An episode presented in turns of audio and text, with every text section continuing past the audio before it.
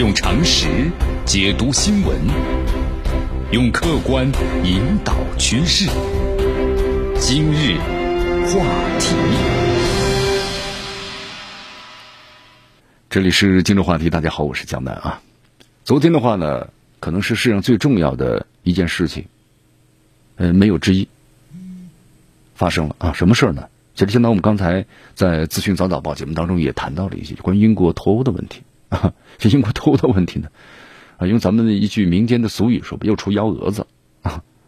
啊，结果是什么呢？黑天鹅随时可能会来。怎么说呢？啊，今天先为大家说一下吧。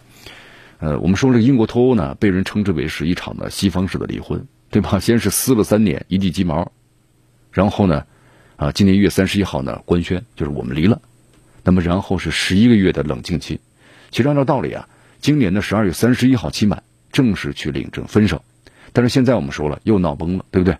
很可能不一去领了，那后果大家都知道。留给英国和欧盟的时间真的不是特别多了，因为这个时间本身就非常的紧迫嘛。如果在今年年底十二月三十号没有达成协议，那么英国和欧盟呢，真的就一拍两散了，就重新回到 WTO 的框架，对吧？那该边检的咱们就边检嘛，该关税就关税。但英国呢，他又不想这样，因为那你看在以前欧盟的时候想收这个零关税，那双方这成本都很低。你看当时英国一脱欧的时候。老百姓都跑到这个超市里头，连这个卫生纸都抢光了，因为这价格都会上涨的，啊，没有这么这么便宜的价格了。所以说现在的话，你看，本来是一对夫妻吧，彻底撕破脸成路人了。同时，英国的经济好吗？不好，挺糟糕的。欧盟的经济呢，也不好。所以说，对世界经济来说呀，双方这么一分手，是个灾难。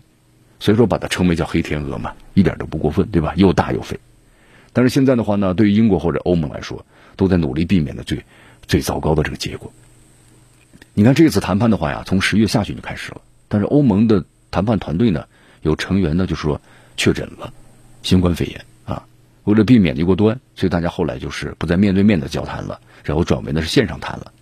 但线上谈呢，总是和面对面的不太过瘾，不太一样，对吧？这肯定的。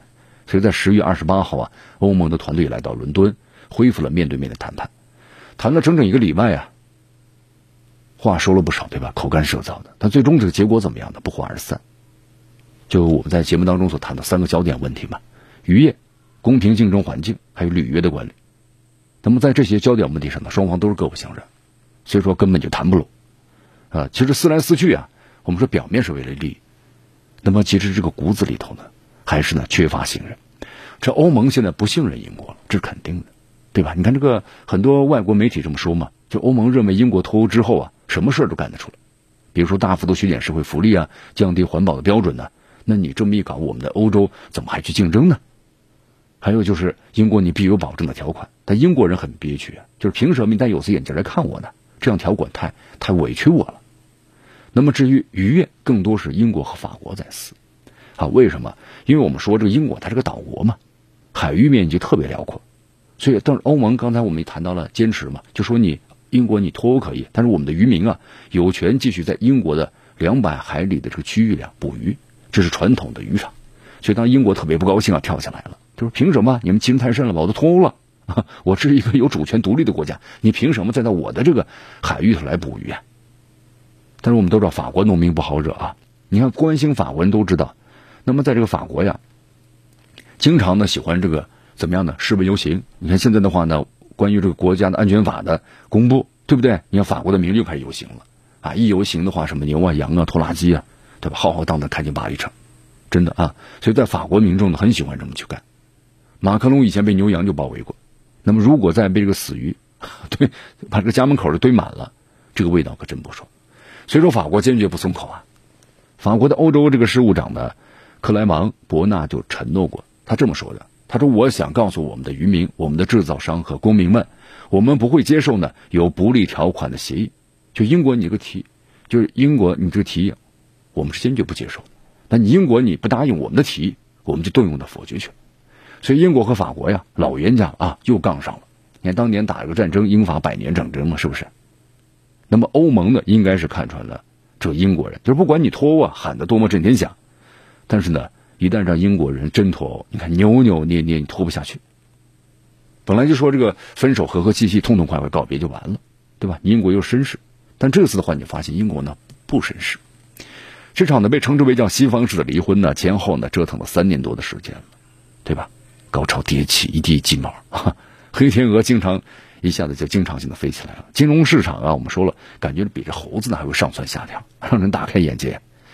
所以说这种啊欲脱不脱呀，感觉呢这个。你看，去年这个法国的欧洲事务的女部长呢，呃，娜塔莉·尤瓦索就按捺不住了，他就嘲讽说了嘛，他说的我最终决定给我的猫取名叫做是英国脱欧 啊？为什么呢？说他每天早上呢疯狂的把我啊喵喵的叫吵醒，我很想他很想出门，但当我把门打开的时候，他总是呢坐在那里犹豫不决。我把他搁到门外的时候呢，他看上去还气呼呼的。你看啊，这言下之意就说这个英国了嘛，对不对？法国人挺刻薄，英国人很生气，但是欧洲人去拍手，讲的还非常形象啊。那么今年年初的时候呢，终于宣布脱欧了，但是大家就没想到吧，到年底了，老问题又来了。所以说，你看围绕这三个问焦点问题啊，双方又谈崩了啊，谈崩了。欧盟代表团呢，直接打道回府了。那么在之后呢，你看约翰逊和这个欧盟委员会的主席呃冯德莱恩，然后呢紧急通话，啊不行，咱们还要继续谈呢。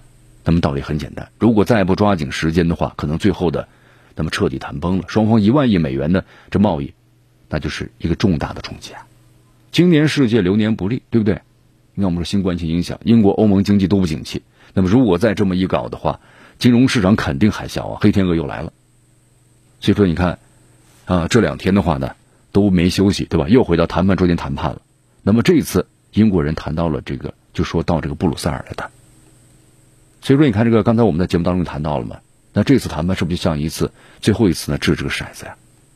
那么为什么就大家在问呢？就是这谈判怎么这么难呢？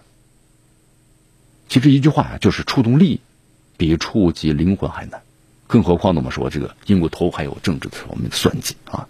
你看，对于约翰逊来说呀，他必须要显示一点，就是我捍卫了英国的主权，否则脱欧呢就亏大发。那么英国人不答应，那么他的地位就可能悬了。那么作为这欧盟这一方呢，你看，他要昭告天下呀，就告诉大家，我对英国展现了强硬的立场。如果你想退就退，退了还有好处，那欧盟怎么混呢？对不对？你欧盟其他的国家，那我都脱脱脱欧了，那都分家了，那这欧盟就完了，就垮了。所以说，这三个核心问题呢，尤其是捕鱼的问题啊，相对于双方一万亿的贸易额，其实这个捕鱼就很小很小了。但是我们说了，这个小问题，但是呢，却偏偏成了拦路虎啊。那么这个世界啊，其实有一句话这么说的，说的挺好的，就是没有了信任，你谈什么都难。那英国人做事能不能就不拖泥带水呢？其实从这个历史上来看的话，挺够呛的啊。因为干净利索呢，我们说不是英国人的特点。所以你看他撤离香港，咱们中国香港那句埋个伏笔，是不是？那么撤离这个巴以啊，马上留个巴勒斯坦的问题。那么撤离这印巴，后面一场一场的战争，那么都有问题。所以说谈判呢还在继续啊。呃，这个恶人呢自有恶人磨。那么最好的结果呢，其实对于这个 脱英国脱双方各让一步，那协议达成，皆大欢喜。那么最糟的结果呢，那就是掀桌子走人，金融市场海啸袭来，对不对？好，这些跟咱们中国有关吗？没有关系。但是呢，咱们要提高警惕，因为二零二零年呢，咱们就说了，就剩下这么二十来天了，是吧？啊，新的黑天鹅呢还在扑腾，啊，所以咱们要有这个。啊，充分的心理准备。用常识解读新闻，用客观引导趋势。今日话